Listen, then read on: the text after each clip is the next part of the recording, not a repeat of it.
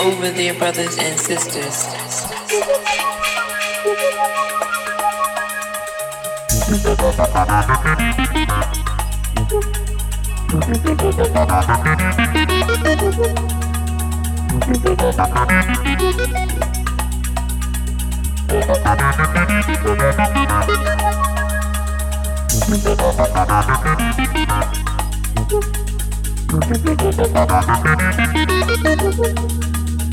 Thank